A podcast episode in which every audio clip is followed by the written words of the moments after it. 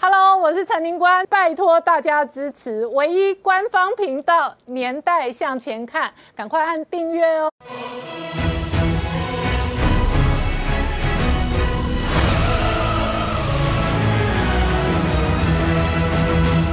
年代向前看，向前看年代。大家好，我是宁官，欢迎我们忠实观众跟粉丝帮我扫描 QR 后订阅《年代向前看》YouTube 官方频道。我们看哦，台中第二选区陈柏伟这一场罢免大战哦，Thank you 重挫哦，那整个泛绿气势受到影响。不过下一站可能是中二的补选，同时外界观察的是这一次蓝绿对决的拉高哦，使得下一个罢免案哦，万华林长佐的这一个攻防哦，也是一个蓝绿激化跟动员的核。新关键，那另外一个部分是哦，一二一八的四个公投，事实上哦，又重新走到对决的局面哦。那这一次哦，在台湾内部哦，一方面哦，这一个选情跟政情在加温的同时，另外一方面，拜登哦公开挺了台湾之后呢，确实引发了新一轮的政治效应。在美国反中的鹰派要求拜登护台一定要更强硬哦，才能吓阻中国。而美国新任驻日大使鼓励也。哦，也公开发言，直接挺台湾加入 CPTPP 哦。这一次呢，岸信夫哦，在国防跟两岸军事上面哦，也是力挺台湾。不过同时哦，全球现在观察的是，北京对台湾的文攻武和二零二五是一个重要指标。美国最新的智库研判哦，中共犯台可能二零二五以后是个开端。而台湾一方面有国际战略的价值，另外一方面在半导体晶圆代工的部分。哦，确实也有强硬的细盾。这一次，今天再度传出来，包含二线的晶圆代工厂，明年 Q one 第一季还要再涨价，这背后会带来什么样的政治、军事、经济的变化？我们待会儿好好聊聊。好，今天现场有请到六位特别来宾，第一个好朋友是黄鹏霄大哥，大家好；再是台北市议员梁杰，大家好；再是尚一夫，大家好；再是吴杰，大家好；再是黄世忠，大家好；再是黄创夏，大家好。好，创下这个周末，Thank you 这一个选举哦，确实是一个蓝绿对决跟动员的高峰。那这一个赞成罢免跟不同意罢免的差距非常的逼近，事实上只有四千多票，不到五千票，而且这一次动员出百分之五十一点七二的投票率哦，这使得国内政治的板块跟对蓝绿内部的政治都发生了一个明显的效应。十月二十三号的时候，中二选区台中第二选区的。罢免陈柏维，终于最后呢是让对方超过了门槛，所以他成了中华民国第一个被罢免的立委。可是呢，这个情势里面会看到说，那个东西是严家，那个区域是严家的大本营。没想到严家全力动员之下，也只有七千七万七千八百九十九票，而陈柏维是七万三千四百三十三票，只差一点点，只差四千票。面对一个严家这样一个全方位、全力一个动员。陈柏维竟然可以拉到这样子，所以呢，之后已经是宣告了是蓝绿的全面对战、全面热战即将展开。而这个即将展开的时候，第一个状况是什么？对于严家来讲，他的面子保住了，梁门证证明有效。可是接下来的话，猜整个是这个礼拜天，嗯，这个国民党的全代位朱立伦大概过关了。嗯。本来朱立伦是史上最弱的国民党党主席，内部很多压力，可是有这场胜利，所以朱立伦这场胜利之后，可以把内部的压力继续转移向外，而转移向外什么？连续三个战场，嗯，一二一八四大公投，然后呢，现在中选会正在审查林长佐他的一个三万三的联署，如果在十月十八号以前，十月十八号以前确认过关。后面在二十天到六十天之内，也很可能是一二一八同时，就有万华林场所的一个罢免案会被同时要投票。再过来就是到了根据规定三个月之内一定要补选新的立委。嗯，所以明年的一月初，这个台中中二选区的补选三场战役，而这场三场战役里面呢，大家会看到就是蓝绿对决。嗯，这个对决会形势越来越高，而且这牵涉到的是一个是国民党的一个是不是气势重启。战斗蓝是不是就找到了一个出口？第二个更严重的问题是，蔡英文总统他现在面对的一二一八，嗯，这个因因为朱整个朱立伦已经把它练成是倒输公投，嗯，倒头倒输公投倒戈公投，所以这面对的是蔡英文变成是他的一个内阁保卫战，嗯，而这个内阁保卫战就已经是民进党不能输的战争，而可是呢，在这个目前的法规里面呢，大概目前为止，你只要有。四百九十几万票，嗯，这个就会过门槛，所以剩下就是蓝绿一定要互批，嗯，一定要拼过我的赞成和不赞成的票，要压过你。国民党算到了民调，终于准了，但是大家都没有算到，包括民进党都没算到，投票率竟然冲到了百分之五十一点七，对，这个一个罢免冲到这种投票率出乎意料，嗯，如果投票率低于百分之五十。国民党就错派，但是既然可以冲出来，可见严家最后的动员能力是很强的。可是另外一个，等于说双方都有强烈的动员，才会最后得票的差距只有四千出头。对，是的。可是我们就回到头来看，在那第个地方中二选区里面五个区里面，乌日这个地方。陈柏维的不赞成罢免是压过了赞成罢免，嗯，而乌日这个地方是整个这整个选区里面呢外来人口一路的比较多，嗯，所以代表的是整个派系的掌控能力也许没有这么强，嗯，也因为这个情况之下，所以现在是不是在一月多的补选，严家一定会赢？嗯，不一定了。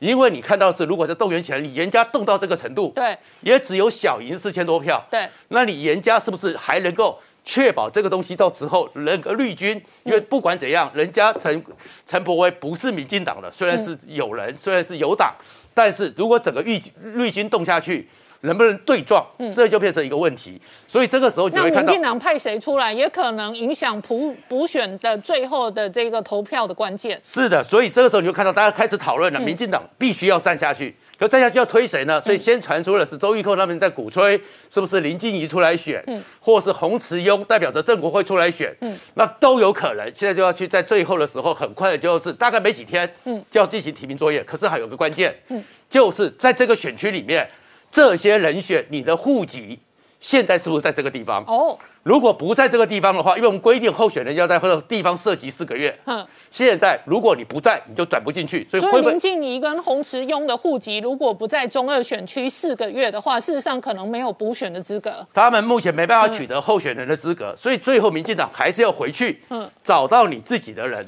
然后另外一个状况是严宽恒代表，还是他的妹妹严立明代表？嗯。可能都有可能，但是不重要，因为都是严家。嗯，所以现在这样一个对撞就出来，然后接下来就是拉起这种情势之后，嗯，战斗蓝呢，他们现在已经找到一个出口。对，所以战斗蓝开始每一天、每个礼拜都要到一线市去，要发动对四大公投改编城市、对苏贞昌的不信任。所以整个遍地烽火，那民进党面对这样一个蓝军战斗蓝的遍地烽火，一定会反制。嗯，所以从现在开始，蓝绿对决、激化对决会越拉越高。好，我请教一下义夫，我怎么观察这个周末这一场罢免的选战跟后续的政治效应？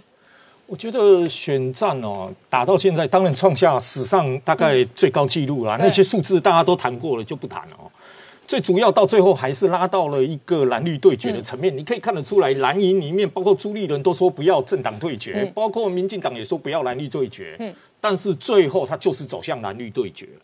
这一对决下去的话，当然气氛会比较高了。嗯，但大概民进党唯一没有算到的是可以投出七万三千多的不同意票。嗯，因为国民党也没有算到会投出这么高的不同意票。嗯。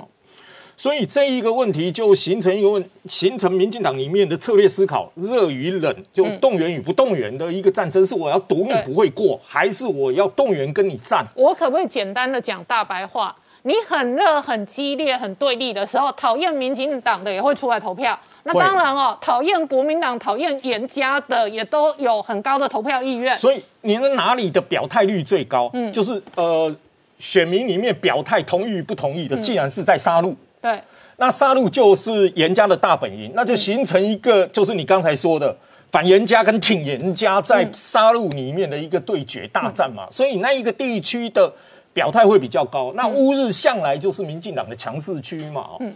所以这一场选战其实诸多因素汇合了，但最终。蓝绿对决会拉高两党的投票比例了，哈，所以蓝绿对决创造了这一场选战的这么高的一个记录了。嗯，当然你往下走的时候，刚才创下也谈了，其实往下走最重要的一战绝对是公投了，嗯，绝对是公投，因为你另外两个案子，唯一一个案子哈比较可以并到公投的，就是刚才讲的林长佐的案子嘛，因为他的四十天第二阶段的审查的那个联署人的审查。四十天内，所以它的时间刚好落在十一月十八号是最后期限。嗯，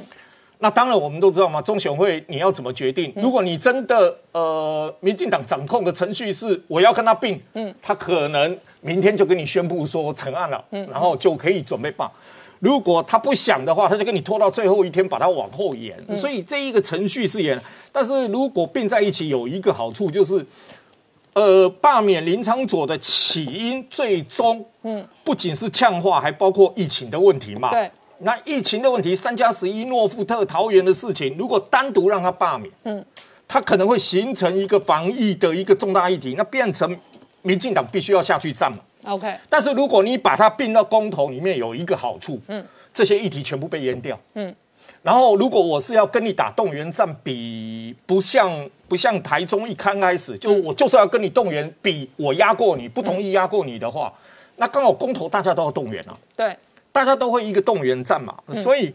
他会被淹进去，他可不可能合并了？我看法比较跟那个创下一样，他有可能合并的，嗯，他有可能合并，那。公投当然最终的公投大战，嗯，其实规定的那个四分之一已经没有意义了。为什么说没有意义啊？因为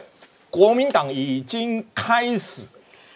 呃，智库啦跟党中央都已经在开始规划，以及要结合呃立委议员要在地方发酵嘛。对。那民进党，你从苏贞昌讲公投，你从发言人讲公投，你再到立院党团的总召讲公投。可以看得出来，都说要投下不同意票的时候，嗯，他就是告诉你一件事：我不跟你打冷战了。对，我要试图用不同意票压过同意票。嗯，那这样四分之一就没有意义了。对，因为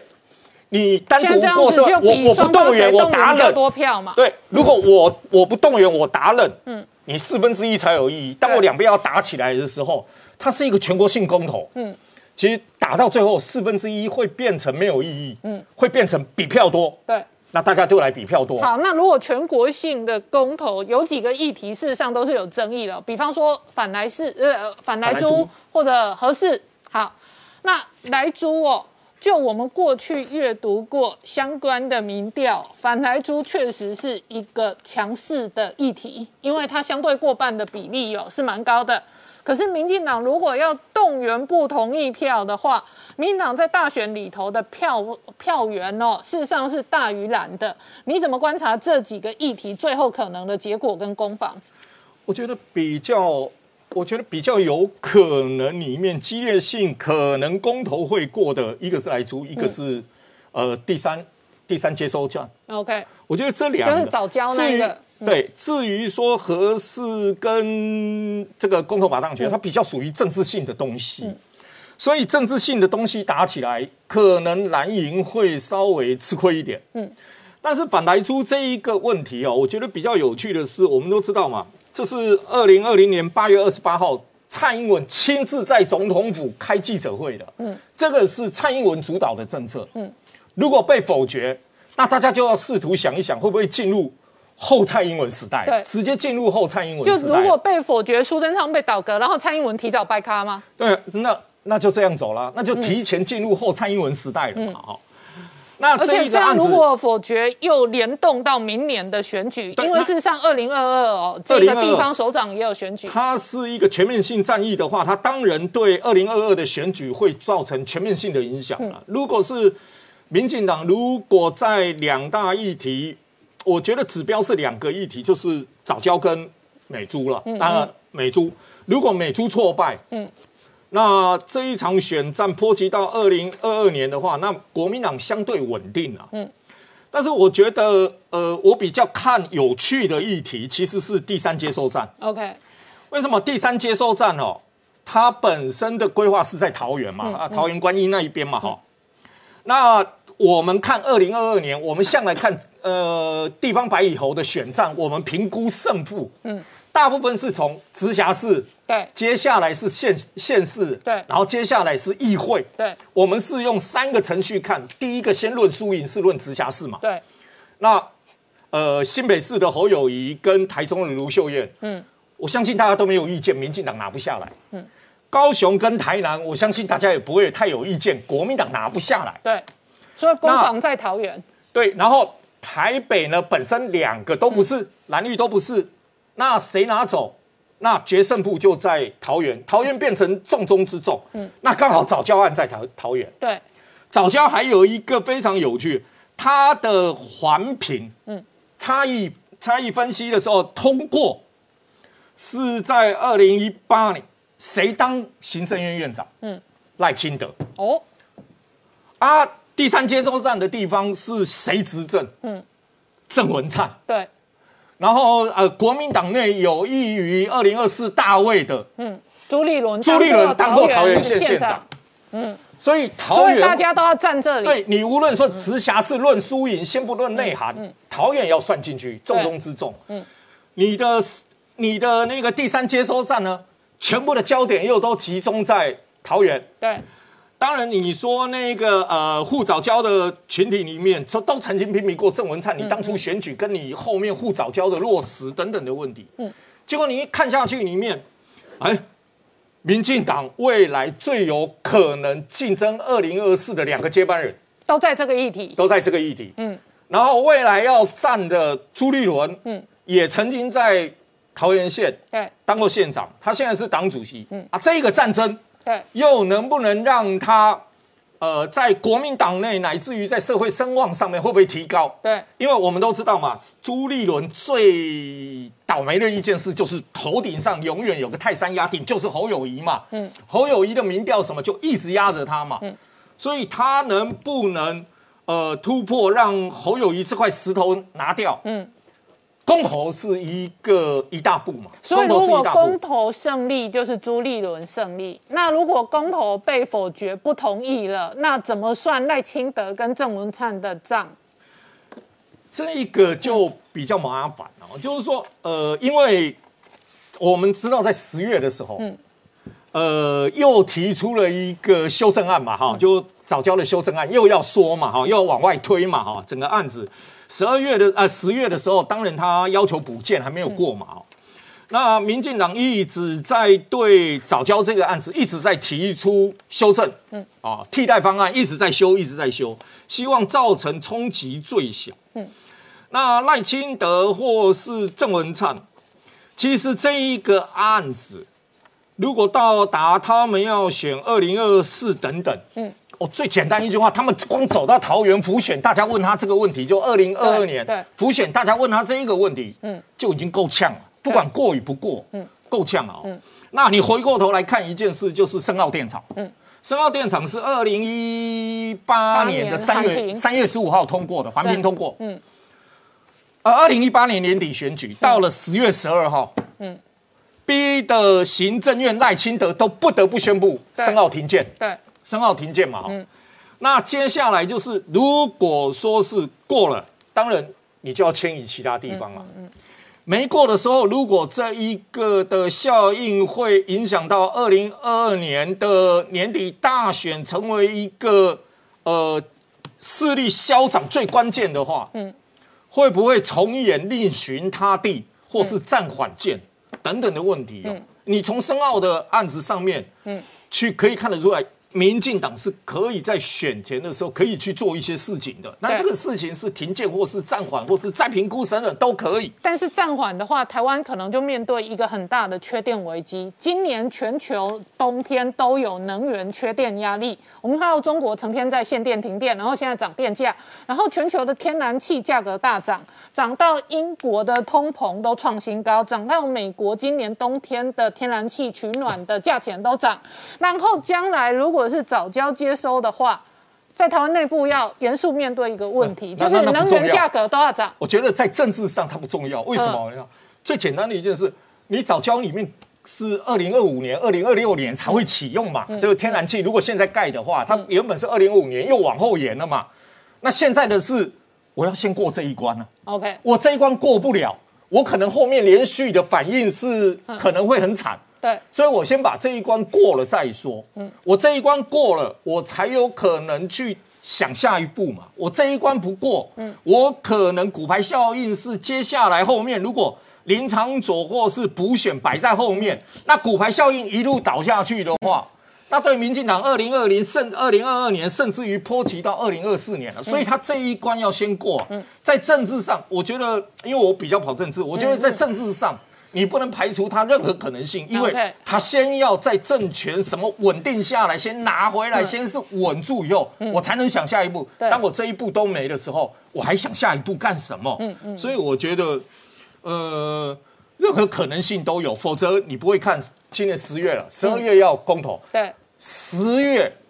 还在弄那一个环评的替代方案，还一直要搞这件事情，可以看得出来，他们是就是希望要把它降下来嘛，把这个温度降下来。他们也知道这一个的严重性，可能公投过了，对他们在政治上或是在未来发展上的影响性嘛。否则你看十月了，他们还在做这件事，为什么？为了就是要降低效应嘛。好，我们稍后回来。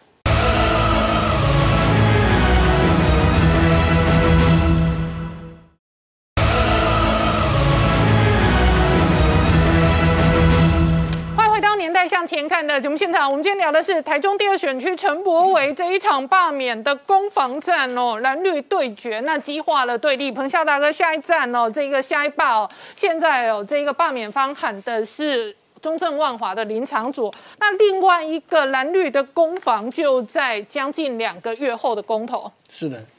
呃，台坦白讲，台湾的地方政治也好，或者政治也好，今天走到这一步啊，是一个很不幸的一个一个走向，嗯，真的是非常不幸的一个走向，因为你看在这几次的这个罢免案里面，看不到正义啊，啊，看不到它的正当性，纯粹就是仇恨的动员、报复的这种罢免。如果说今天我们的政治是这样子发展的话，那么对台湾当然是相当相当不利的。而且，我们从这一次这个陈柏惟的这个罢免案来看，真的在台中啊，虽然我们民主化已经三十年了，但是在地方上，你到现在还摆脱不了地方的那种派系、家族。你看台中来讲，市长啊，市长是廖家的媳妇，嗯，啊，然后呢，议长张清堂的儿子，嗯，副议长啊是严清标严清标的女儿，嗯，完全都是什么？另外一类的派系均衡，嗯，本来呢，如果当初严清标的儿子也当选的话，那么这样的一个均衡，对于台中来讲，认为是 OK 的。为什么 OK 的？因为市长比较大尾嘛，嗯，对不对？那么市长啊，然后让，因为在这种状况之下，严家是一个举足轻重的这种影响，嗯，所以这一次不是光严家在动员，所有国民党在台中的派系都在帮忙动员，嗯，所以今天我觉得陈柏惟能够打到这样子，虽败犹荣。不过呢，话又说回来，陈柏惟当初当选，他也是意外，嗯嗯，不但大家觉得意外，我想他自己也觉得意外，嗯，但是呢，以我观察的结果，包括说以前新党浪潮，嗯。啊啊，更早以前民进党，你只要挂民进党，他有一条就当选了，嗯。啊，然后以有一段时间你挂新党，那就当选，嗯，所有像这类的现象，你不知道怎么当选的，嗯，你就很可能不知道怎么样就落选。是是，所以说，陈柏惟的大意之处也在哪里？他真的没有了解到地方政治的那种微妙之处。地方的人就是这样子，嗯。啊，虽然说啊，你经常在电视露脸呐、啊，或者说啊，你你你的一些什么理念呐、等等的，但是在地方上来讲，我看不人呢，嗯，哎，如果说他嫁你儿，嘛，不是看无人，我当时是诶，阮兜头前迄对啊。水沟未通啦，啊，阮兜即马头前迄电火条啊无电无火啦，是啊，啊，就叫人来嫁查某囝，啦。啊，你拢无来，嗯，吼，啊啊，阮兜三代啊，你拢无插，嗯，哎，这个远比说你在电视或在国会殿堂怎么奋斗更为重要啊，嗯，这些地方上，它就是这么的现实，嗯，现在不止地方上，你看台北市好了，对，台北市应该是比较都会的，嗯，但是你坦白讲，你看看所有台北市的议员也好，嗯嗯啊，立委也好，对，每个啊都吃过这种亏了，嗯，几乎稍微老老一点的都非常卖力去做所谓的选民服务。嗯，什么叫选民服务？嗯，我当过，我当过民意代表。嗯，我太太也是民意代表。嗯，说实在啊，早上上礼堂，OK，啊，早上上灵堂，嗯，下晚上上礼堂，OK，啊，早上就是到，啊红白铁婚上红白铁啊，然后晚上就是结婚，嗯，哎，占了我们绝大部分的时间跟资源，嗯，但是说实在，你要选举，你不能不跑，嗯，你不跑的话，到时候你空气票，你不知道你的票在哪里，嗯，大家真的要注意，为什么呢？我们希望说这种的歪风有一个停损点，嗯，林长佐希望这是个停损点，为什么说希望这个停损点？因为毕竟林长佐是台北市的啊，而且他的支持者里边啊，可是林长佐的门槛一样是六万一千票，动员出六万一千票哦，罢免案就可能过关。是啊，所以说我我觉得林长佐的罢免案哼，没有没有这么容易。啊，我问一下梁姐议员，你怎么看林长佐的罢免案？那我刚刚讲哦，他的动员门槛是六万一千票哦，事实上六万一千票现在看起来是有可能动员出来的。嗯应该这样讲，就是说这一次的台中选举，呃，让我们有一个意外的地方，嗯，就是意外什么？两个意外了哈、嗯第一个是严家的动员能力确实意外的强，嗯，它超出它超出我们原来估计的好这大概有三个百分点 OK，啊，超出了三个百分点。那所以就就像那个彭家大哥刚才讲的，在每一个投开票所前面都有人摆摊子，然后拿着这个计数计数器在计数，就是我们的人到底来多少的人这样子。那这些这这类的东西是我们在这个民调里面看不到的。民进党的民调也好，基进党自己做的民调也好，都是没有看到这一块。嗯那这一块就是在黄杰罢免的时候没有，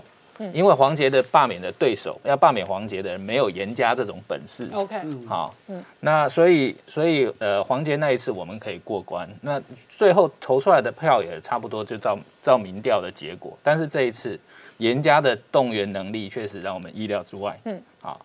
那第二个意外就是说是呃自主选民，嗯，跑出来投反罢免的，也让我们意外的多。嗯，好，老实讲，真的就七万三也比你们预期高。比我们预期高很多，比我们预期高很多。那这这包括很多外来外外来的投票人口啊，包呃，然后这些这些其实我我相信连激进党连陈柏惟自己都很意外，嗯，啊，他自己都很意外。那其实这一次陈呃这个激进党这边的策略本来也就是就就是希望他那个百分之二十五不要过，嗯，所以他们也没有没有要求说民进党一定要怎么样强力动员，因为你强力动员一激化下去，两边的投票率都会拉高，对，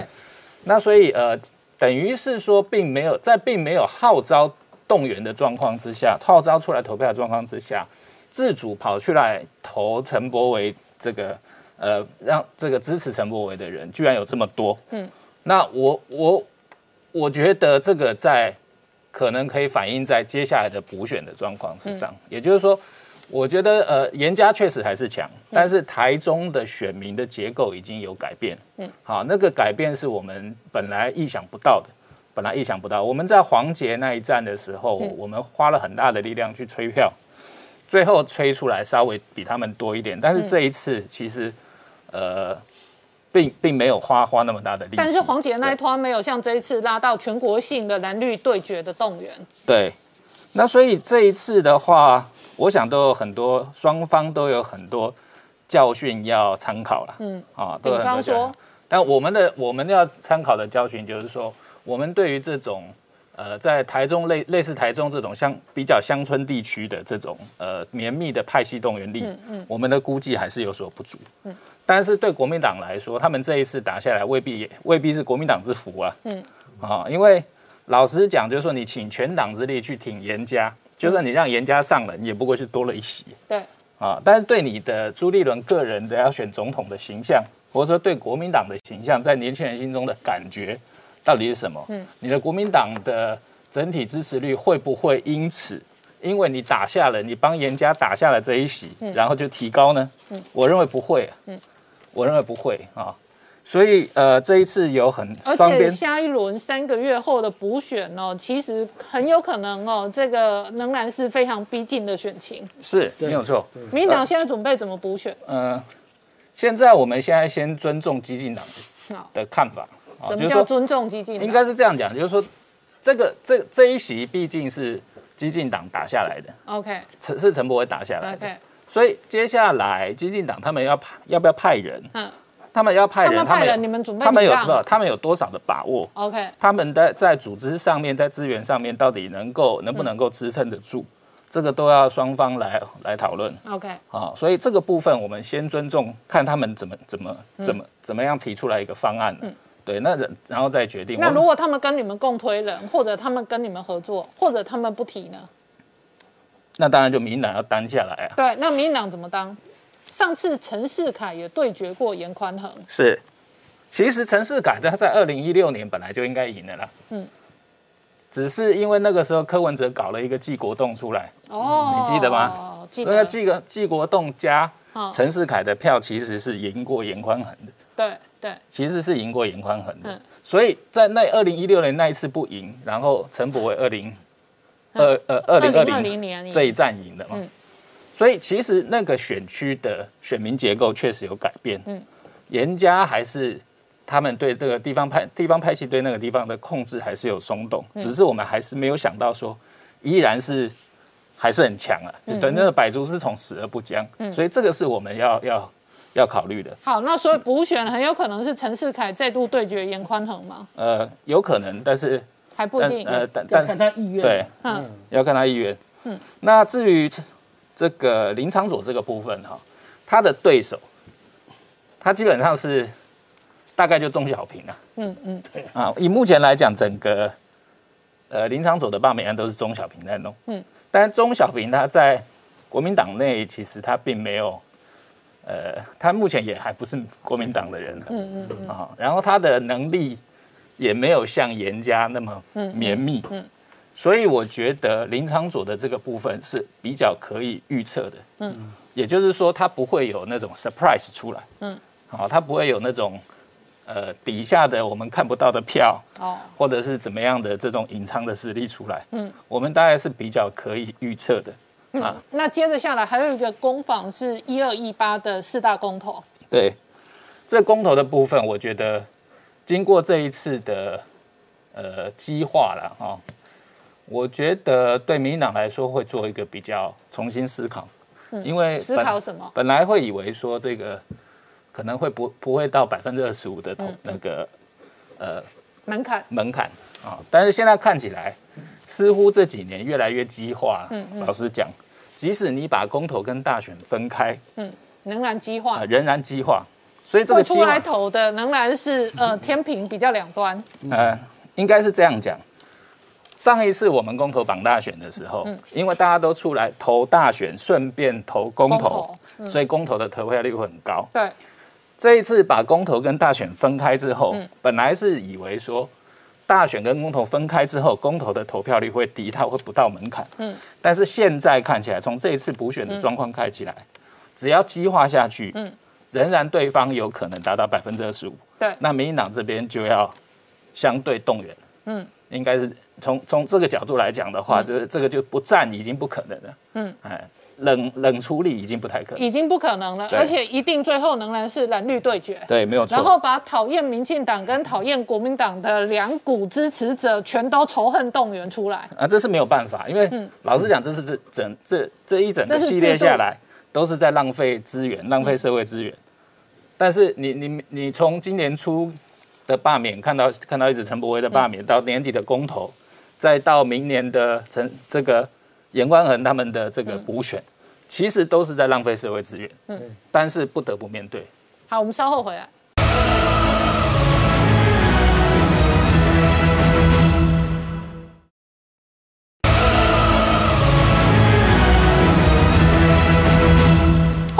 欢迎回到《年代向向前看的节目现场，我们今天聊的是拜登哦，这个强硬挺台贺主中国之后，外界观察的是哦，这个美中关系会如何变化？另外一个重要的核心战场在 CPTPP，美国新任的驻日大使古立言哦，他就直接公开发言力挺台湾加入。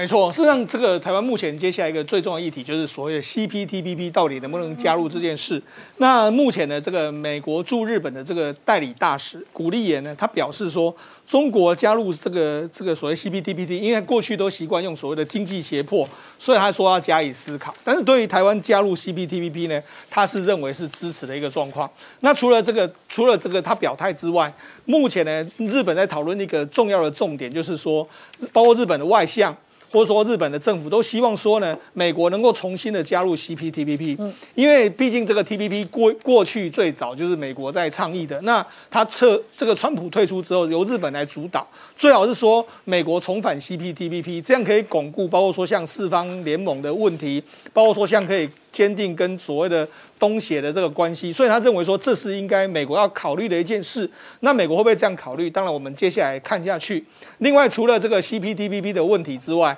最近呢，大家都在报道所谓的拜登的这个所谓的他会承诺要来保护台湾这件事。那除了美国媒体都大幅的报道，国际媒体大幅的报道之外呢，事实上呢，这个包括说美国媒体的解读是说，他不是不清，他拜登应该是知道说，过去一段时间美国对于台湾的政策是什么样，甚至他还讲到说，当初在制定这个台湾关系法的时候，其实。拜登也是投下一个赞成票，甚至从在这个奥巴马总统的时代里面，他也是处理对外的关系，所以他应该知道协防台湾是什么意思。那他讲这一段意思呢来说话，他他他们的解读是不见得真的会来台湾，但是无论如何，他是要用强硬的语气告诉大家他是硬起来的，用贺主的方式来阻止中国对这个台湾的威胁。当然，也有人政治派的解读，就是说，因为最近川普的民调上来了嘛，他要对抗川普，所以必须要做这样一件事。那因为为什么？因为其实呢，这这其实也不是拜登第一次讲这样话。其实拜登从八月的这个阿富汗撤军之后，当时就有人问过他这个问题，他当时就说呢，这个台湾，呃，美国对于日本、台湾和南韩是一样的，也就是说，他把它视为是跟日本、台湾，啊，日本跟南韩是一样，他们都有协协防关系，所以这个当然是。这个某种程度来说，拜登是在逐渐的把所谓过去的战略模战战略模糊，是不是慢慢的走向战略清晰？这个当然自己大家都可以观察。那除了这个之外，德国媒体也说了，他其实呢，事实上从战略模糊到战略清晰呢，他们认为是拜登呢，似乎是诶没有讲得很明，但是可以看得出来，美国的方向是在慢慢从。战诶要求抛弃战略模糊的主张是越来越多的一个状况。好，那除了这个美国的政界反应之外，美国的包括说知名的这个对冲基金经理人巴凯尔巴斯，他就做了一个图，我觉得蛮有意思的。他是说，哎。拜登啊，你这个决定绝对是正确的。他把它做了一个叫 “One China and One Taiwan” 这个图，所以他敢表表示说，他觉得要好好的捍卫台湾。嗯，好，那明杰一方面哦，美国智库判断，二零二五年之后可能是哦，北京对于台湾的军事攻击的其中一个开端。另外一个部分哦，事实上日本也在强军哦，那主要的目的也在围堵中国。是我们看到这个拜登总统哦，这个上周提到说哦，美国对防卫台湾有过承诺啊，那这样的一个说法，当然。也是等于向北京直接秀出了美国在台海防卫政策上面的底线啊。那我认为这一个呃政治讯息应该是有助于短期遏制啊习近平企图动用武力来并吞台湾这个动作。但是以武逼统哦，也就是说用军事的行动哦来骚扰台湾、对台施压哦，这样的一个举动应该也还是会持续哦。那再加上说习近平忙于哦这个二十大连任的问题哦，短期内的确美中或者是台海爆发全面的军事冲突可能性是相对比较低。不过这个动作其实这个是不是对台湾哦就能够确保整个和平跟安全哦，其实也不尽然哦，因为日本的这个防卫相哦岸信夫他也提醒了。呃，国际啊，另外一个可能性就是说，他认为哦，这一个要小心中国在仿效二零一四年哦，俄罗斯入侵并吞克里米亚半岛哦，这样使用所谓的灰色行动跟混合战的一个方式，就可能这不是动用正规的军事入侵的行动，但是实际上还是并吞了克里米亚啊。那当然中间透过讯息战、网络战啊，政治代理人，那这一点我觉得也特别提醒，就是说，的确，呃，在这个中国企图用武力哦，要逼退。美国哦离开这个台湾呃安全的议题上面哦，它从正面是没有办法攻坚的，但是它采取间接战略，反而有可能绕了一圈，干嘛？就是直接从台湾内部下手。那从台湾内部下手，两个方向战略方向，第一个当然是希望扩大在台内部的亲中势力，第二个除了这个之外，它要未来如果能够在这个美国不介入的情况之下。这并吞台湾，当然要首先把美国的势力驱赶离开台湾哦，所以政治上来讲，他也可能从台湾内部下手，来这一个开始哦，让台湾内部的反美势力哦急剧扩增。那最后当然还有亲中势力的培养，所以台湾未来选举当然是他一个重要干涉的战场啊。所以这个部分的确，我觉得也是要注意啊。那对于说所谓的从台湾内部下手对美进行反介入哦，他的一个目。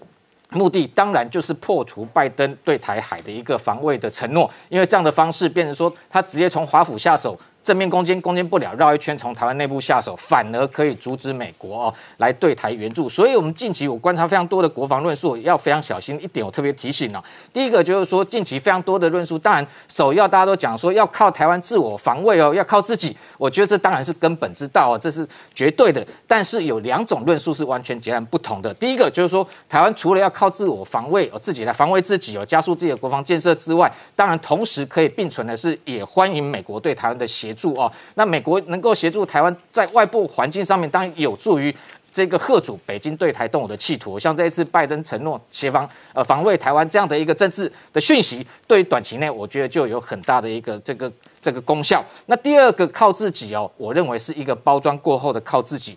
也就是说，他认为这个台湾必须要靠自己哦来自我防卫，但是哦。这个美国反而不可靠啊，要必须要这一个婉拒或者是直接拒绝美国对台的协助。那这背后铺陈的包含像譬如说这个反对台湾对美军购哦，那反对这个台美军事关系的相关的提升跟深化这样的一个动作，基本上就是用靠自己来包装反美的势力哦。所以最近非常多的这个国防的论述，我认为这两种是截然不同的一个结果。大家外界也要看清楚哦，因为中国从台湾内部来伸手进来哦，那这个从台湾内部去反美，反而让美国真的想要协助台湾的时候，可能会被拒于门外。这样的一个做法，可能也是他要达到哦，在未来对美反介入，不管政治上反介入、军事上反介入，最主要的一个目的哦。那当然还有包含。这个台美之间，我刚刚讲到说，这个美国参议院外委会提的《台湾确保法》中间有一个跟军事有关的，是说未来他也希望哦，能够这个要求五甲大厦针对哦这个台湾的这个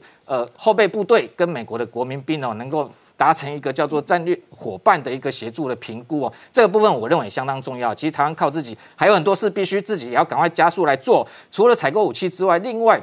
包含像后备动员，这个的确在过去哦。这个验证的机会不多，这个部分我觉得争取到一些时间跟空间的情况之下，必须要加速来进行哦。那同时包含像这一个兵役制度，我认为真的的确要开始来讨论哦，是不是要恢复到征募并行制？我觉得这也非常重要哦。那另外当然还有台湾自己必须要做好准备的是，包含过去一直在希望说台美之间能够进行所谓的联合操演、联合军演。那台湾有没有机会加入这种国际的？包含像这一个环太平洋军演哦，在明年二零二二年 RIMPAC 它是两年举行一次哦，所以。明年会有机会，但台湾国防部说目前还没有收到这样讯息。如果说台湾受邀，这个能够参与 RIMPAC 的情况之下，的确像包含像他的这个众议员呃众议院今年九月才通过的 NDAA 的国防授权法，就要就要求美国五角大厦必须要邀请台湾参加 RIMPAC。那台湾自己是不是做好准备？这也非常重要，因为包含像这个整个 RIMPAC 过程演训的过程中非常多，必须都是通联啊，训练都是必须要英语化的一个准备。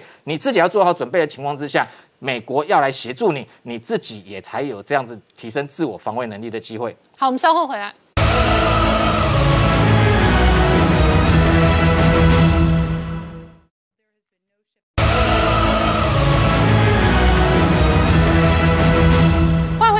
向前看的节目现场，我们看哦，台北股市今天量缩盘整哦，那盘虽然是比较冷淡哦，但是晶圆代工哦跟半导体仍然是强势主流，今是从今天仍然传出来哦，晶圆代工明年 Q one 可能再度涨价。没错，事实上今天的有几个跟股市比较相关的消息，主要在于说呢，这个晶圆代工的这个问题。那我们等下再来讲。今天台北股市呢，最后是上涨了五点五点左右一个状况，包括说像台积电，台积电因为呢这个上个礼拜呢 Intel 大跌十多趴的影响。那很多法人都认为说，Intel 在产能追不上的这个情形之下，它可能会使出这种拖死台积电的这个方式。所以今天台积电是出现一个下跌七块的这个情形。那联电呢，今天是上涨一点一元。除了就是说，因为刚才您讲到的这个消息是晶圆代工明年第一期要涨价，嗯目前比较确定的是成熟制程绝对会涨价。嗯成熟制程包括说像二叉系列的或者四叉系列的，这个明年大家都会涨价。那再加上说，呃联电即将在这个礼拜要进行一个法说会，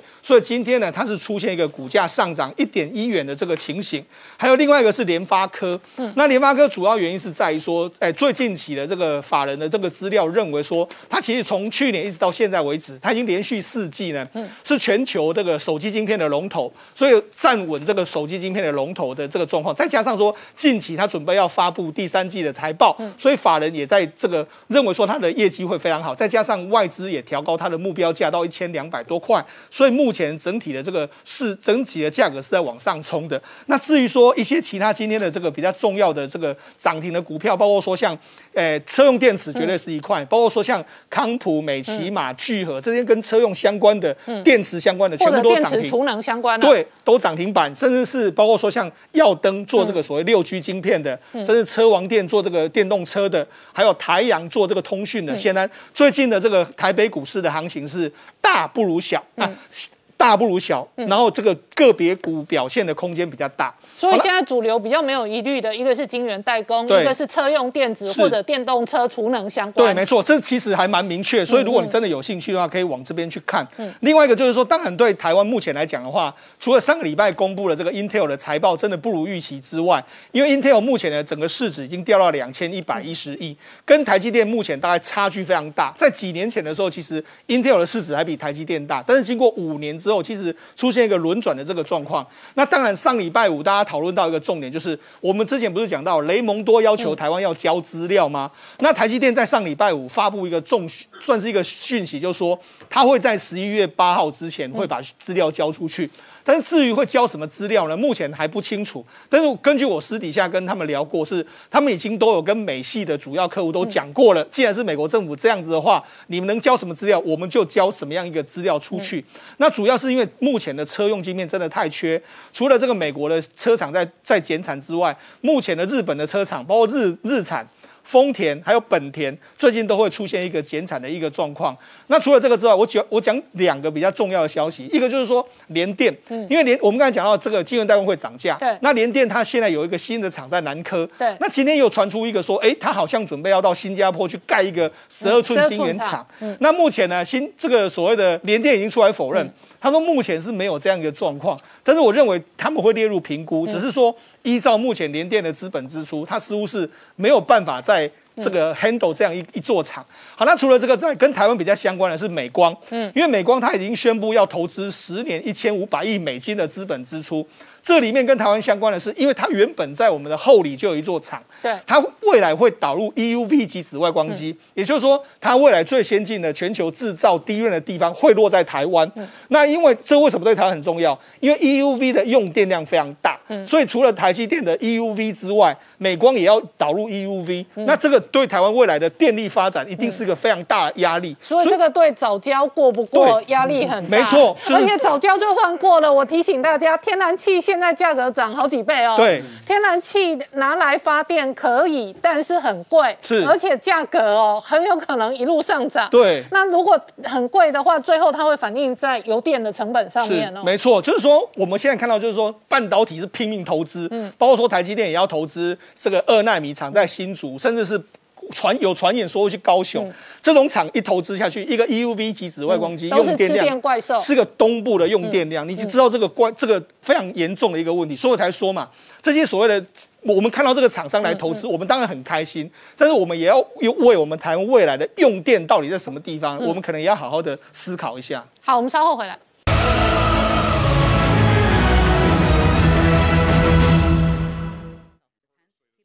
Hello，我是陈宁官，拜托大家支持唯一官方频道《年代向前看》，赶快按订阅哦。Hello，我是陈宁官，拜托大家支持唯一官方频道《年代向前看》，赶快按订阅哦！欢迎回到《年代向前看》的节目现场，大家好，我是宁官，欢迎我们忠实观众跟粉丝朋友扫描 QR Code 订阅《年代向前看》YouTube 官方频道。我们看北半球今年的能源危机还在延烧，国际油价来到七年的新高档之后，天然气的价格也跟着飙涨。那习近平连续两天考察山东的胜利油田，而且这一次哦。直接公开谈话，谈话的重点说呢，能源的饭碗要在自己手上。这个是继过去中国的科技被卡脖子之后呢，是新一轮的这一个相关的谈话。那主要的核心的内容仍然是中国的能源不能被卡脖子。好，这一场能源大涨的这一个冬天危机当中，俄罗斯事实上是发大财，油价来到高档之后呢，普丁还直接说呢。中国事实上释放出战备储油，而这一次北溪二号的这一个发展呢，外界也观察欧洲可能变成普丁的能源人质。那与此同时，在欧洲对于中国的态度相当的暧昧。在德国之声报道了一个相关争议的新闻哦，在德国内部有一本新书叫做《习近平传》，本来是要有新书的讨论会的，现在北京直接干预叫停之后，德国人乖乖的喊卡，那这也影响到。德国部分自由派媒体的攻击哦，而同一时间，美中另外一个较量的战场在 AI，AI 既是军事也是科技，同时也是经济。那另外一个军事的战场打到太空武器，这背后会带来什么样的政治、军事、经济的变化？我们待会要好好聊聊。好，今天现场有请到六位特别来宾，第一个好朋友是王志胜，家好；再是前雄山飞弹总工程师张成大哥，大家好；再是陈专家翁伟杰。大家好，再是吴杰，大家好，再是黄世聪，大家好，再是黄创夏，大家好。好，全球事实上，北半球今年冬天哦，都有能源上涨的压力，也有通膨的压力。那中国作为全球最大的石油进口国，另外一轮的压力，除了通膨之外哦，能源的战略如果卡在别人手上，那当然是一个严肃的国安议题。所以习近平这两天都在考察，考察的是山东胜利油田，而且他说能源的。饭碗。要在自己手上。好，创下刚看到的是习近平考察山东胜利油田，他说中国是制造业大国，能源呢要在自己手里。这个是继中国科技被卡脖子之后，他另外一个隐忧，他认为中国能源也被卡脖子。中国的能源不能被卡到脖子，科技不能被卡到脖子，所以习近平现在要效法毛泽东时代的精神，当时有个大庆油田，所以习近平现在要自己的人员自己挖，嗯，所以他连续的两。两天在二十一号、二十二号专程到山东，中国目前第二大的油田区，目前有八十一口井。习近平特别的去要求他们这些人呢，加把劲，再创佳绩，再立新功。人员不能被卡脖子，人员饭碗要端在自己的手里。为什么习近平就特别去这个胜利油田呢？因为他是在一九六一年四月十六号第一次。在中国挖出了大量的油，嗯，好不容易他们在一九五八年的时候，大庆油田挖出来，中国原来自己有油，所以就拼命的挖。然后胜利油田是他们第一次一挖，原来它的储量是比较多的，所以他们叫做胜利。当时为了这个胜利油田，所以中国呢还特别这个油田不是一般的东西哦，它的油田叫做胜利油田会战指挥部，所以它是一个战争的状况，就不断的在挖。然后到目前为止呢，它总共是发现说它的储量呢大概是五十五点八七亿吨，然后这六十年来已经挖出来了十二点五亿吨，所以中国这可是习近平希望他们更多。挖了更多，所以他去那个研究所去什么？为什么会这样子？因为呢，他们从到二零一三年以前非常稳定的，一年可以提供两千七百万吨的油，嗯，这个给中国油气给中国。但是后面他们开始想说，如果要这样子的话，开始把各种的理论、各种的规则，包含习近平这次还去看了油页岩，嗯，页岩油是不是能够让他们的产量倍增？这样子的话，中国就有自己的油，有自己的能源。现在这个限电、缺电造成问题的状况，就不会被卡脖子了。嗯，所以习近平现在要求他们呢，要再立新功，要像当年大庆油田的精神一样，继续的挖下去，而且快速的挖出来。可是为什么中国习近平会有这么大压力呢？因为十一月八号，嗯，他的六中全会就要开了，然后现在的限电拉闸，天气又冷，提前进入冬天，其实压力非常大，嗯，大到了是二十一号，中国的发改委重新的又开了一次会，而这次会里面竟然直接的承认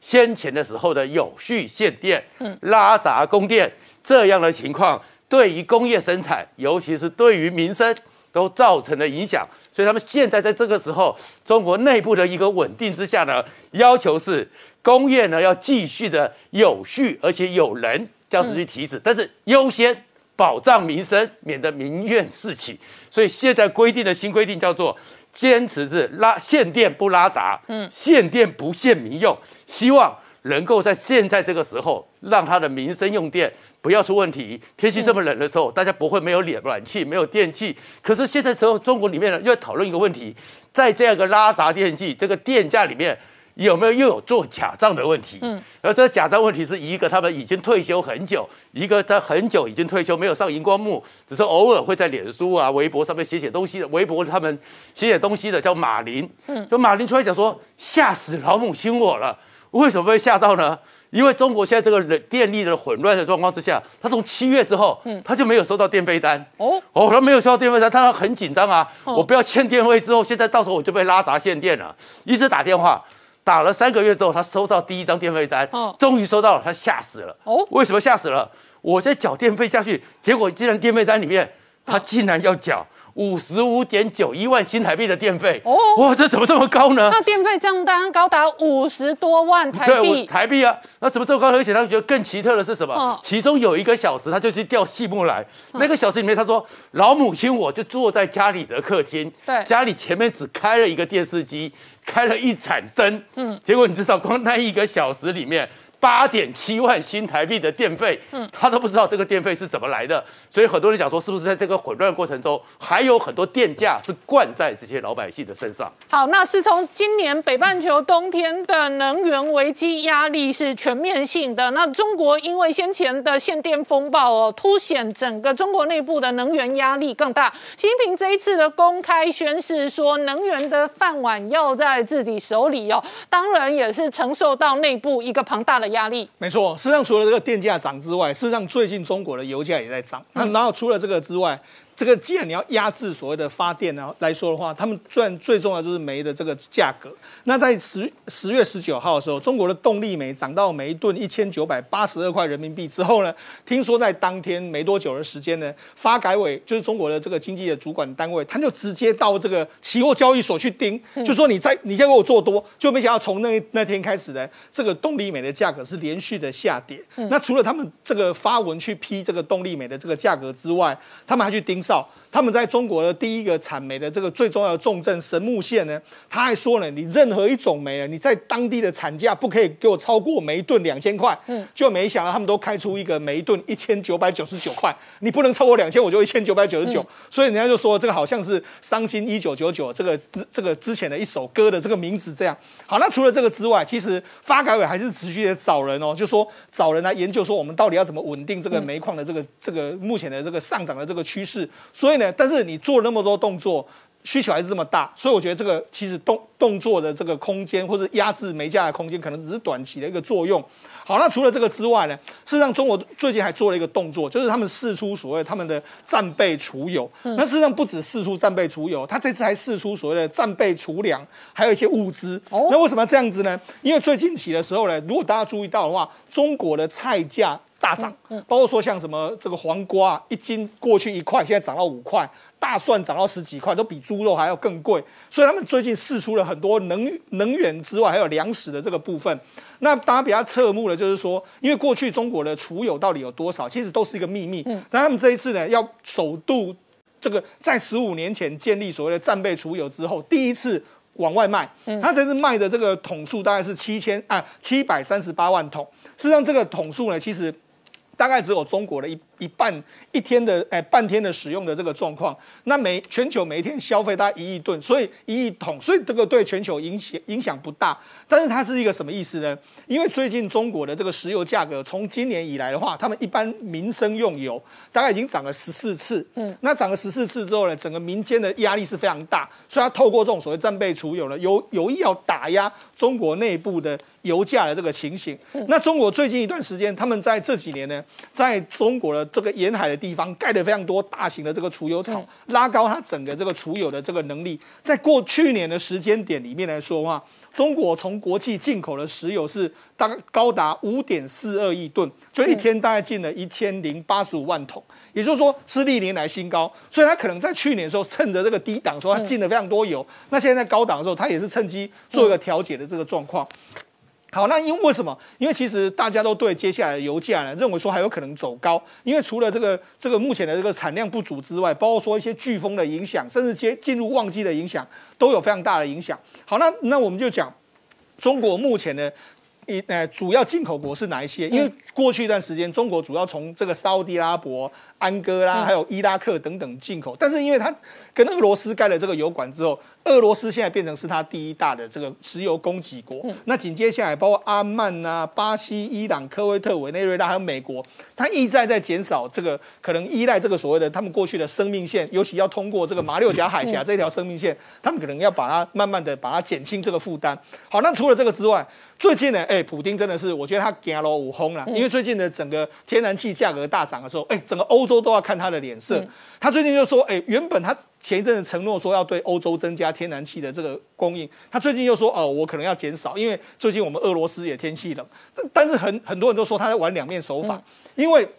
前一阵子这个北溪二号已经开通完毕，他开通完毕的时候，问题是欧盟跟德国目前没有批准，因为这个。开好之后，因为德国现在在换届换届政府，所以所以梅这个梅克尔不敢成不敢批准，要等到新任的政府，就要透过这个方式，就是说啊，如果你们北溪二号核准的时候，我就马上可以灌大量的这个煤气进去，所以它等于是用这个来做一个能源的勒索。那尤其是这个北溪二号通过之后，假设真的俄罗斯灌煤气灌这个天然气进去，对欧洲来讲的话是又爱又恨，因为他又摆脱不了对俄罗斯这种天然气依赖症，所以我才说嘛。普丁在这一次的石油跟天然气大涨之中呢，他变成是一个世界上最大的赢家。好，我们稍后回来。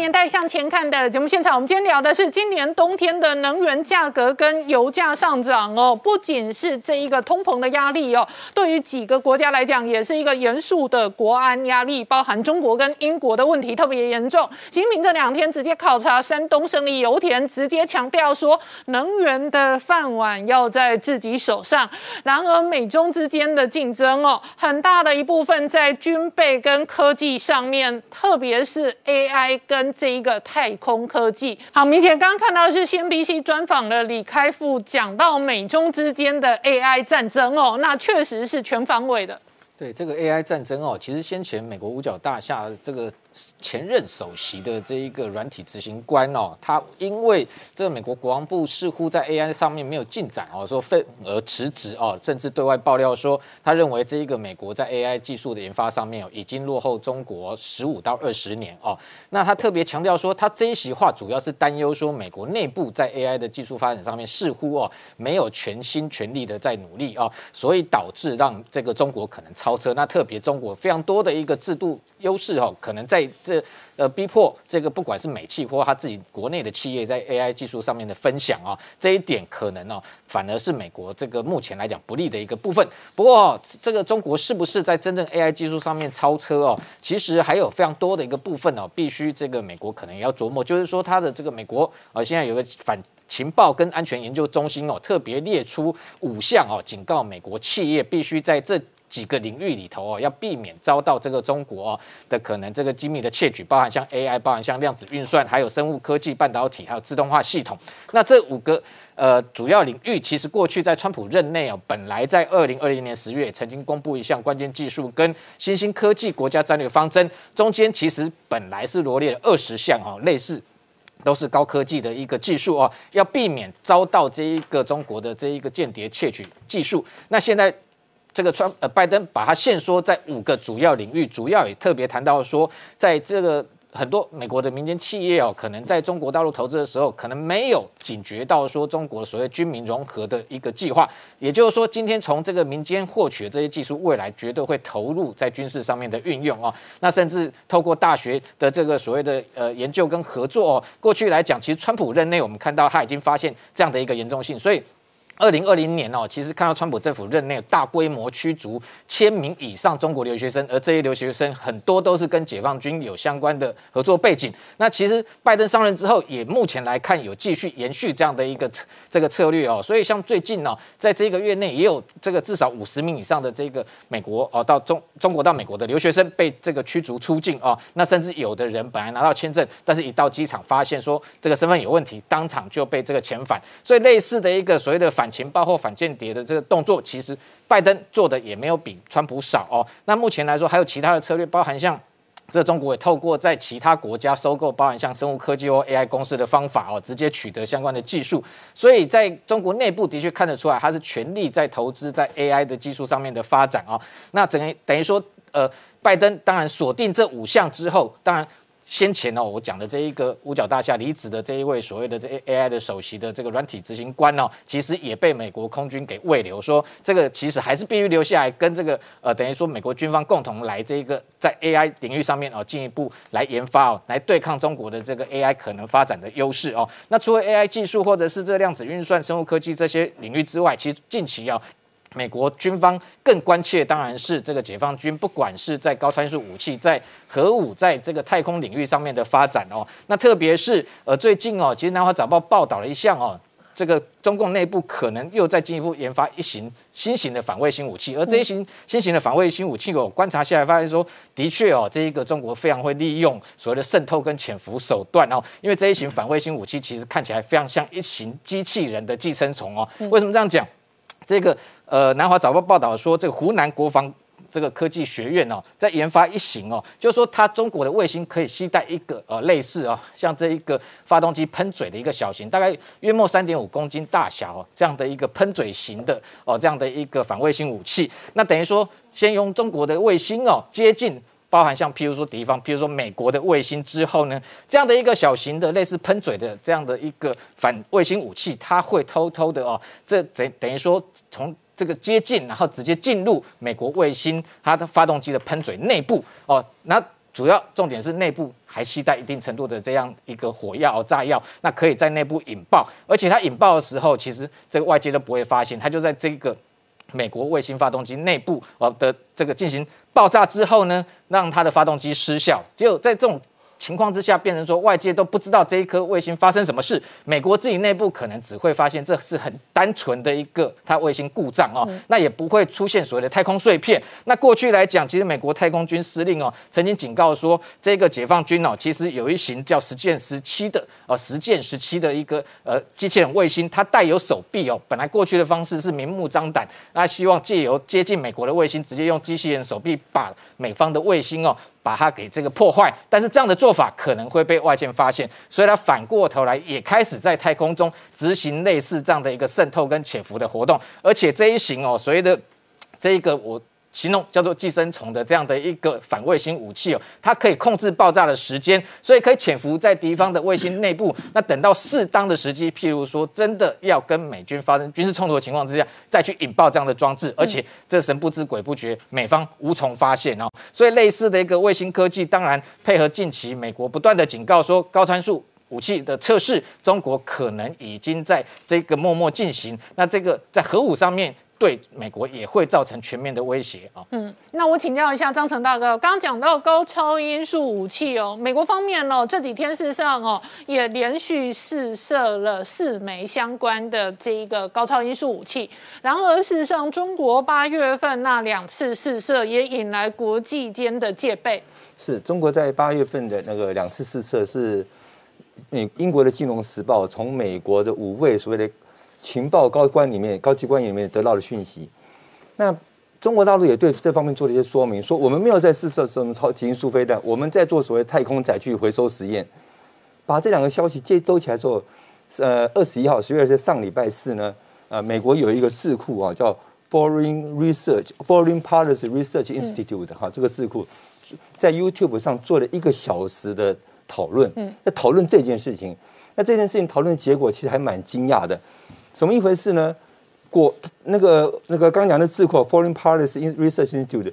同意中国大陆的说法，是在做一个太空载具的回收实验。嗯，但他把这个太空载具回收实验跟苏联当初的那 FOBS，就是轨道分离炸投射技术合在一起讲。他说这个技术啊，如果中国大陆在做的这个技术的影响是非常严重。那我用这张图图手板跟各位观观众做个说明啊，为什么影响这么大？我们先看哈，这这个是洲际弹道飞弹的轨迹。嗯，好，这条黄色的线哦，这个地球不太远，不大家想象它是圆的哈。嗯，这个黄色的线哈是雷达的位置。那因为地球是圆的，所以雷达可以看到的地方就被限制。所以它如果雷达在这个位置，它可以看到的地方大概在这个地方。对也就它大概在这个地方可以发射到一个洲际弹道飞弹的来袭，那后面就可以追踪做拦截了。基因素武器为什么会头痛啊？基因素武器呢？它飞行高度是在三十公里到一百五十公里空层，一百五十公里空层是在大气层以内，所以大家看这图上，这个是大气层，它这个红色的就是金属武器飞行的距离、飞行的高度哈。那以这个高度来看，那这个雷达要侦测到这个金属武器，它是不是比较近？就是比相对这个距离近了。来自空中的威胁，在军事上是这样：如果我看不到、追踪不到，我就拦截不到。嗯嗯。那以这样子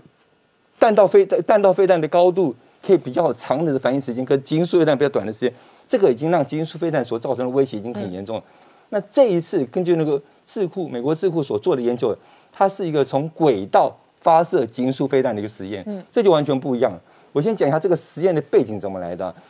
呃，我们现在所所谓的战略轰炸机啊，大概航航程是八千公里。嗯，战略轰炸机来投掷核弹，最早是在二次大战关岛跟长崎。嗯，那但是呢，那时候投篮是由上往下放，这个对战略轰炸机本身来讲是威胁很大的。所以现在所定义的战略轰炸机是，不但航程要八千八千公里以上之外，它上面要要要具备对地巡弋飞弹，发那对地巡弋飞弹距离它至少六百公里以上。就从这苏联就从这个概念来说，如果我从轨道卫星上面可以投弹，嗯，那其实事情就不一样了。那中国大陆这次做了测试，什么？是从轨道卫星上面投掷了超极音速飞弹，这个才厉害。那我们看这张图啊，这这这张图是这样的：如果这是个轨，这个这个绿色的线是轨道，它它在大气层之外，嗯，到了这个地方的时候，如果那个那个轨道上发射极音速飞弹，它可以让它躲过这个雷达的侦测地方，嗯。然后让它更晚被侦测到，让比原来在地表发的极音速飞弹的反应时间更短。嗯，所以这个对美国来讲是很严重的致命伤。那我那时候很我很认真把一个多小时的视频看完。嗯，他美国在讨论性说是有两个大问题，他们两个大弱点发生了。第一个弱点，他们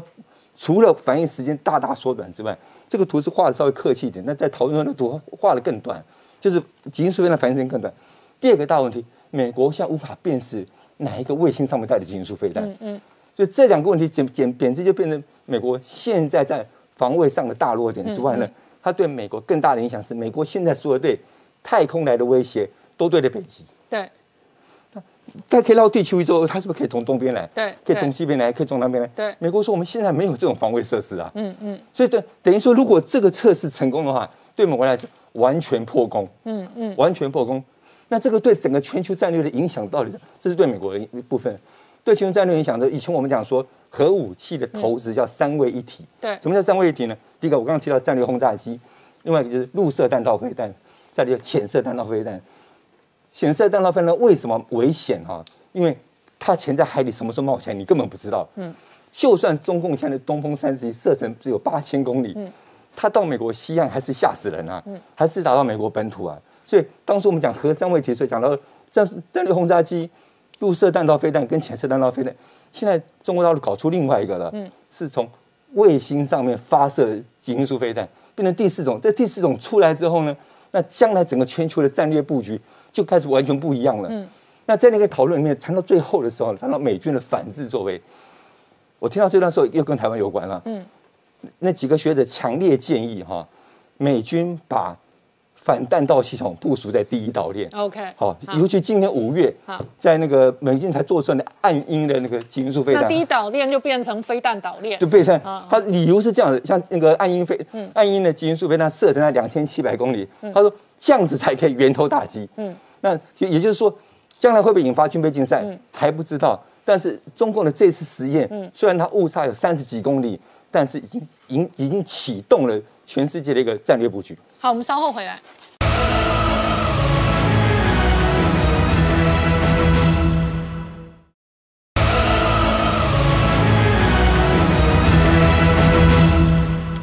年代向前看》的节目现场。我们今天聊的是哦，上个礼拜传出来，川普借壳上市了 DWAC 这一档股价之后呢，自建媒体平台，那股价大涨。第一天呢，直接从九块九拉到四十五块收盘。第二天，也就是上个礼拜五呢，开盘一路冲高到一百七十五块，然后盘中震荡打到七十多块，尾盘又收在九十多块。好，川普的这一个概念股哦，现在变成华尔街的这一个瞩目的标股，然后更妙的是。郭文贵在网络上爆料说，这一波股价的拉抬，其中包含了大量的中共的资金。好，创下刚刚看到的是郭文贵爆料，主要的内容是讲这一个 DWAC 哦，是川普借壳上市的合作标的，然后股价呢，短短两个交易日，从不到十块钱拉到最高一百七十五块。他说呢，一方面是川普跟这一个公司哦借壳上市合作，另外一方面大量的炒作资金是来自中国的资金。是川普现在要自创媒体平台，然后他说他回来了，他要对抗这些科学巨擘的垄断还霸凌，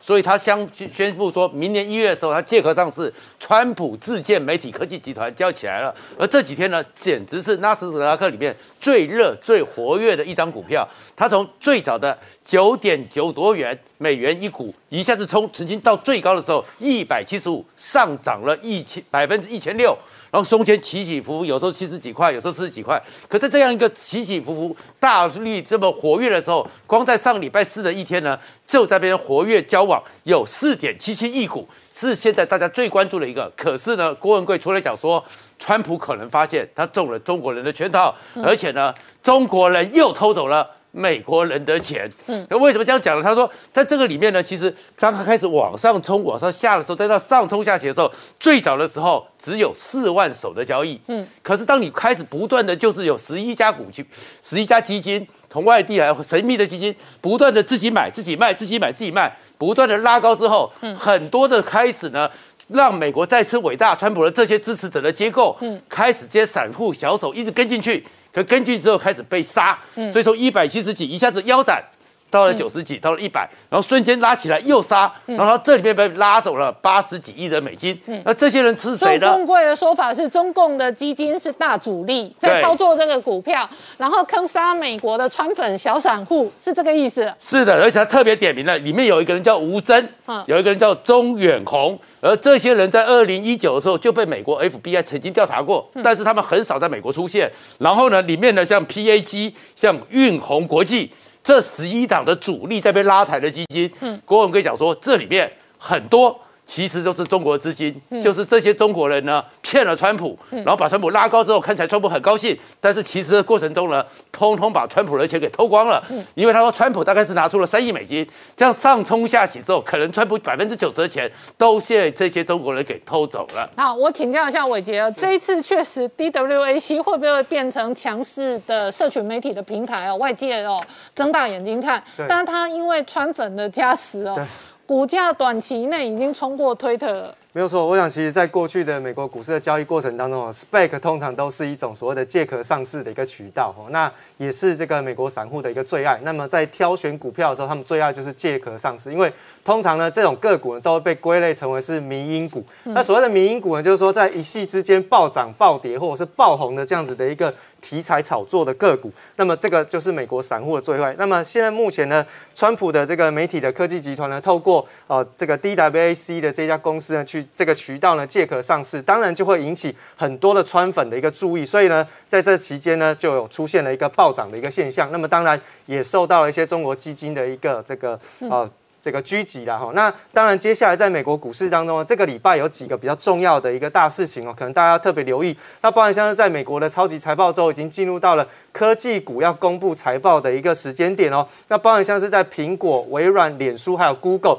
哦，这个就是在这个科技龙头股的部分。另外呢，在耐久材的部分呢，是观察的是这个 Caterpillar 跟这个。波音的一个财报的公布，另外呢，在民生消费的部分有亚马逊、可口可乐跟麦当劳哦。那亚马逊是特别重要，因为亚马逊的财报公布出来，其实是可以反映最近美国民众在这个零售销售的一个数字的一个表现哦。所以其实在这个财报周的部分，可能在亚马逊的呃财报部分要特别留意的部分哈。那另外呢，就是说在这个呃科技的这个。呃，财报周当中呢，Intel 其实在公布之后呢，它的股价重挫十二个百分点。那普遍呢都是跟缺料有关。那这个缺料呢，就跟供应链的中断有关。那供应链一旦中断，其实对未来来讲，美国内部的通货膨胀啦，或者是一些薪资高涨的一个现象，都会持续的一个加剧哈。所以其实就目前看起来呢，在这样子的一个行情里面呢，可能大家要特别留意一下，在。呃，这个股市的一个波动。另外呢，华尔街哦，竟然传出要接下来还要再裁员四千九百人，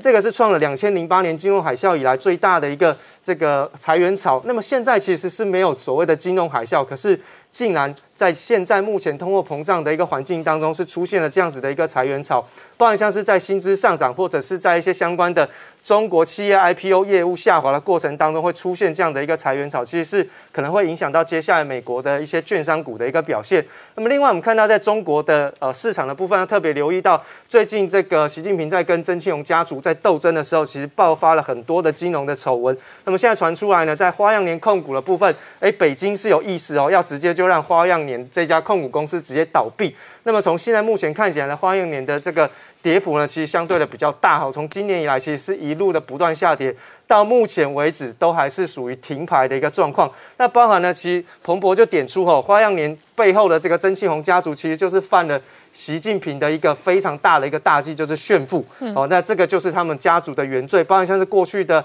澳洲豪宅案啊，另外就是收购山东鲁能的这个弊案，卷走了数十亿美元的一个资产。所以这一次北京刻意要在花样年控股上面就直接要让它释出警讯，再来就看到在房地产的部分，SOHO 中国的这个哦潘石屹哦，那在上次呢，在这个。美网的这个现场被拍到了，但是呢，现在北京因为看到他被拍到，就开始启动了一个查税的动作。嗯，就是他在旗下的一些建华置地的这家公司呢，是涉嫌的逃漏税，所以开始要去整肃民出名气的这样的一个气氛是相当的浓厚。因此，我们看到其实，在相关的个股上面呢，SOHO 中国其实今年以来是跌了十四个百分点哦。那当然，从高点往下跌，大概也跌了八成左右。那那个高点其实就是大概过去是在黑石准备要收购 SOHO 中国的时候。哎，市场上非常看好的一个状况。那么收购失败之后，就一路的往下重挫了。另外呢，在王岐山的部分，最近也遭受到习近平的一个整肃。然后，那最主要的就是在海航旗下这三百多家的公司呢，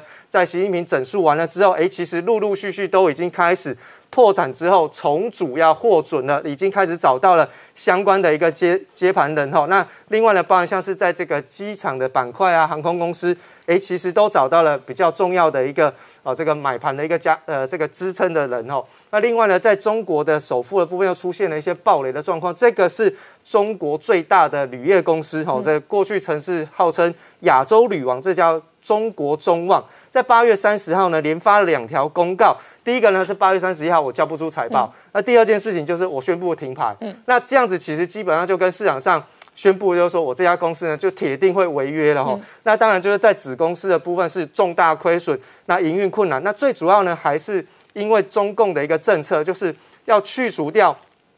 高污染、高耗能跟产能过剩的一个产业。这个铝我们都知道其实是非常严重污染的一个产业，就当然就搭上了这样子的一个呃这个去化的一个热潮。那当然在今年以来股价是跌了将近快三十三个百分点。那在恒大的部分呢，我们要特别关关心的是说，它过去呢。恒大物业要跟这个和生创展要进行这个哦交易哦，那就是说和生创展呢要拿二十六亿美元来买恒大物业百分之五十的股权，那这样子的一个交易其实是失败的。那再加上说，在过去的这个销售额是持续的下滑，而且下降的幅度高达百分之九十七。那么在恒大物业的股价也遭受到了持续的一个抛售，所以呢，造成在停牌之后回来正常交易的时候，恒大物业呢其实也持续的重挫当中。那么当然和生创展呢在这一波的这个呃这个合作上面是没有能够达到收购的一个呃状况。不过呢，和生创创展的股价下跌的幅度相对比较少，今年以来也是仍然站在上涨的一个幅度当中。另外就是在上个礼拜，我们特别帮大家做关注的是中国打房新措施，就是在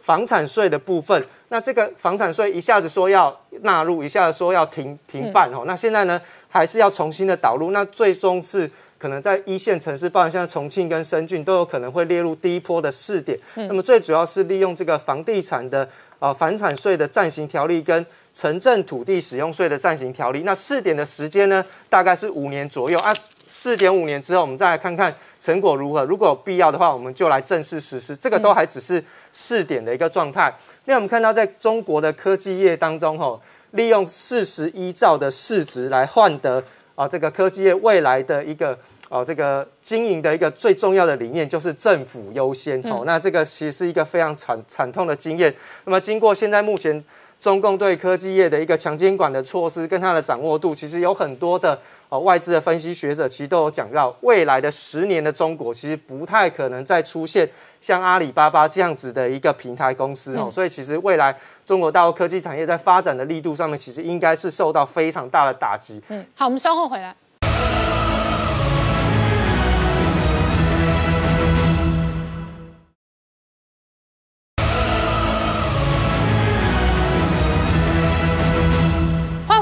向前看的节目现场，我们今天聊的是美中全面开战的同时，欧洲的态度很暧昧，特别是德国。那这一次在德国内部本来有一本新书，这一个书名就叫做《习近平传》。那这个书事实上是要发表，然后上市。那这当中当然会有读书跟讨论会哦。可是相关的讨论会哦，北京一干预哦，这一个一施压哦，立刻喊卡。是，如果看到画面上那本书啊，叫做《习近平传》，那这本叫做《世界上最有权势的人》哈。可看那个画，看那本书的封面。你不觉得他似乎有在丑化习近平？你会觉得这本书可能是在深入的分析跟探讨习近平？他是由这个目前德国三个非常重量级的这种呃，算是报社报人，然后《世界报》的这个呃发行人哦，那《明镜周刊》的前负责人，还有一位这个原来是《新星周刊》的非常资深的中国通，三个人合写的这篇《习近平传》。嗯，那本来预计在礼拜三二十七号的时候，要在汉诺威跟这个杜伊斯堡两个大学当中去做读书。会等于是发表会的概念了哈，那这种软性的发表，你觉得这很合理，而且是很正常的，在一般的这个民主国家当中，出版行为当中非常正常情况。可是竟然在这几天受到施压，而停止了这两场读书会。嗯，而且诡异的是什么？在这个呃杜伊斯堡的这个艾森大学里面，施压的是当地的总领事呃中国总领事馆的领事，嗯，亲自打电话过去施压。哦，这是外交施压，到直接进入到这个大学里面。那这个部分可是中国都很常见，我们都看过。可是，在汉诺威的这个莱布尼兹大学，他施压的对象竟然是上海同济大学。嗯，大家想说，哎，怎么上海同济大学有能力施压到德国的大学去取消这样读书会？后来去看，原来是德德国的孔子学院，当地的孔子学院在学校给这个这个读书会的施压。可是，那德国也很扯哎。这只是一本德国的资深的记者撰写的书籍，然后只是要开讨论会，对，结果中国一施压，他就可以喊停了。呃，对，现在德国是搞得跟香港一样吗？应 该是，就是说香港铜锣湾书店那种故事是准备在准备在德国上演，而且刚刚你刚讲的对哦，就很重要一点是。你今天这个讨论会到底对于这本书的内容是好是坏？哈，大家都还有待公平。结果这样的分析下来说，其实后来这些都中呃德国内部被施压停止人，他现在想到是不是我们搞错了？习近平的这个讨论不是能不能讨论的问题，它是不可碰触。不可讨论的，所以跟神是一样的存存在，所以不是说你讨论它对或错。香港铜锣湾书店一样根本连碰都不能碰，跟香港的状况是一模一样，你连碰都不能碰，不管你讲它好，讲它不好，它就是一个神的存在。所以难怪德国的媒体也讲说，第一，这跟香港的状况一模一样。德国什么时候一个自由民主的国家沦落到在一本书的发表读书会上面，也必须要去仰仗中国的外交压力跟鼻息？第二，就是说，原来习近平周边，他们认为他们不认为习近平本人会管到这种事情。可是习近平周边这一群人哦，把他当神一样的崇拜，似乎把他习近平变成一个国际邪教。哦，这个，然后这样的情况说，不管你只要讨论到习这个跟神一样的存在的话，是不容污蔑、不容讨论的一个不容碰触的状况。嗯，这其实让人觉得非常非常的匪夷所思。哦，那在这样的情况之下，你再来对照今天，嗯。呃，刚好今天是这个二七五八号的这个决议文的五十周年。那习近平其实北京在上个礼拜就预告，习近平将有发表重要讲话。嗯，那他重要讲话，结果我们看了一看，我真早上十一点认真的听了一下，他讲了什么？他讲的其实是一个他六月份讲的这个所谓的可爱外交路线。哦，就讲说，当然我们认为他会讲一中原则，可是没有，他只讲这个中华人民共和国在。呃，五十年前的今天恢复了这个中国合法代表权，不触及台湾问题，不触及台海问题。他强调说啊，要有共同的价值啊，哦，然后这个呃，不是任何一个人民来决来来来这个高于任何一个文明啊，然后强调说，哎，中国是遵守人联合国宪章跟人权这个宣言的等等。你看到习习近平在讲民主，你看他在讲在讲人权，你在对照这一本书嗯看到的各式各样的作为，你会觉得实在是非常非常的讽刺哦，就说。你看到这样的作为之后，你怎么他能够能够接受习近平的讲话？他如何让人信服？也难怪说，事实上，在这样的情况之下，大家对于中国的不信任，大家对于中国的愤怒跟不满，还是不断的在蔓延当中。我也相信哦，经过这一场在德国引起轩然大波的状况，现在德国刚选举完，他的那个新的内这个这个这个内阁还没组成哦，我也相信这个趋向会导致德国更走向。抗中强硬的内阁，而洋气过去相对而言比较轻中的一个路线。好，我们稍后回来。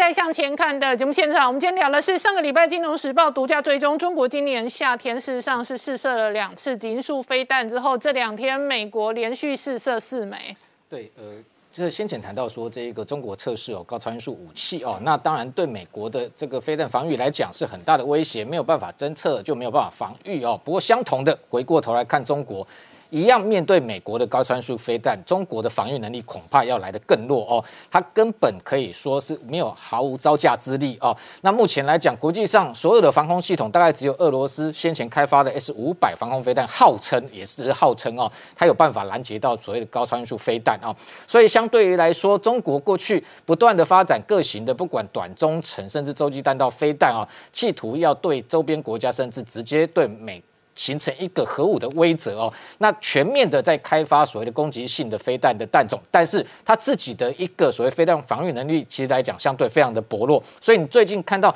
它除了早期哦跟这个俄罗斯采购几套这个 S 四百之外，那也是只是点缀好看，也要用来譬如说这个。这个逆向来开发山寨这样的一个防空飞弹，那包含它自己红旗九 B 哦，各型的防空飞弹对于弹道飞弹的能力，其实特别是中国，我们强调中国的面积相对来讲，它越大反而越难防御哦。那所以它没有那么多的防御系统，那来能够这个拦截哦美军对它的一个攻势作战。所以同样的都没有盾的情况之下，那双方只好比什么？比谁的矛更快、更多，打得更远、更准啊。所以美军这几天呢，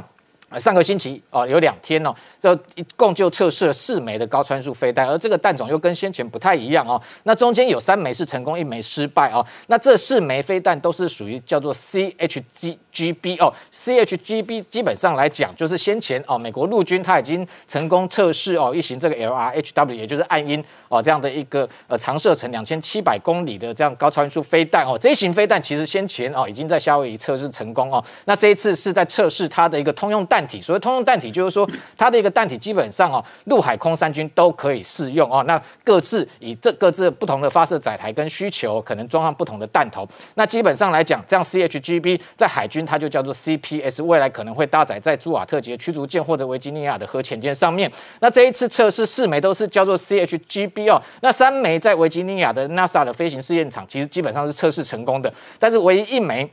在阿拉斯加哦，太平洋的太空港这一个基地进行发射的过程中，因为这一个火箭哦突然发生问题失效。那这次引发外界关注的是非常特殊的是说，它的一个打击目标居然是设定在夏威夷的附近的马绍尔群岛哦，也就是说阿拉斯加到夏这个马绍尔群岛其实飞行距离有长达六千四百三十七公里。换句话说，这样的 CHGB 哦，未来是不是能够呃进一步延伸射程哦？从先前的暗一两千七百公里，直接一下大口气拉到这个六千四百公里射程资源。而且过去比较特殊的是说，这个呃靶场哦，过去来讲是从美国加州范登堡基地试射义勇兵三型的洲际弹道飞弹哦。那现在连高参数飞弹都拉到这样的一个距离来进行试射测试哦，是不是美军在这个高参数武器上面，在射程上面又进一步哦开发新的能力出来？这值得这个外界来持续观察。那同时，当然。美国空军的 ARW，就是说由 B 五十 H 空中挂载 HME 八三 A 哦，基本上来讲，过去几次测试也都是失败告终。那还有唯一比较成功的就是先前他也测试过用战机来挂载的超燃冲压发动机的这样 A。HAWC 这样的一个 HCM 的高参数飞弹，我们刚刚讲了这么多种的高参数飞弹哦，基本上来讲，当然因为都是它的打击速度非常的快，还有这个呃它的攻击的路径哦，可能让敌方的雷达都难以侦测跟掌握哦，所以这种情况之下，其实。目前双方都只有矛没有盾，不过我认为说过去来说，整个呃整个武器的一个发展史来说，只要先有矛，后面绝对会有盾哦。包含像核武、核弹头这一个开发出来之后，为后面才有所谓的飞弹防御系统。那新的一个包含像逆中战机开发出来之后，雷达侦测不到，那就改用红外线来感应侦测。那像这一次高超音速武器，目前来说虽然没有任何的有效防御的能力，不过。双方的确在这个武器上面，未来当然会先后来这一个争先来来发展，看谁能够先出头。那随之而来的，当然也会有相对应的一个发展，呃，防御的系统的发展。因为任何的武器绝对都有它的破绽。好，今天谢谢大家收看《年代向前看》，也提醒我们忠实观众跟粉丝朋友扫描 QR Code 订阅《年代向前看》YouTube 官方频道。我们同时在 IG、脸书、推特和 Telegram 上面都有官方的账号，欢迎大家分享、订阅跟追踪。谢谢大家收看，谢谢，谢谢。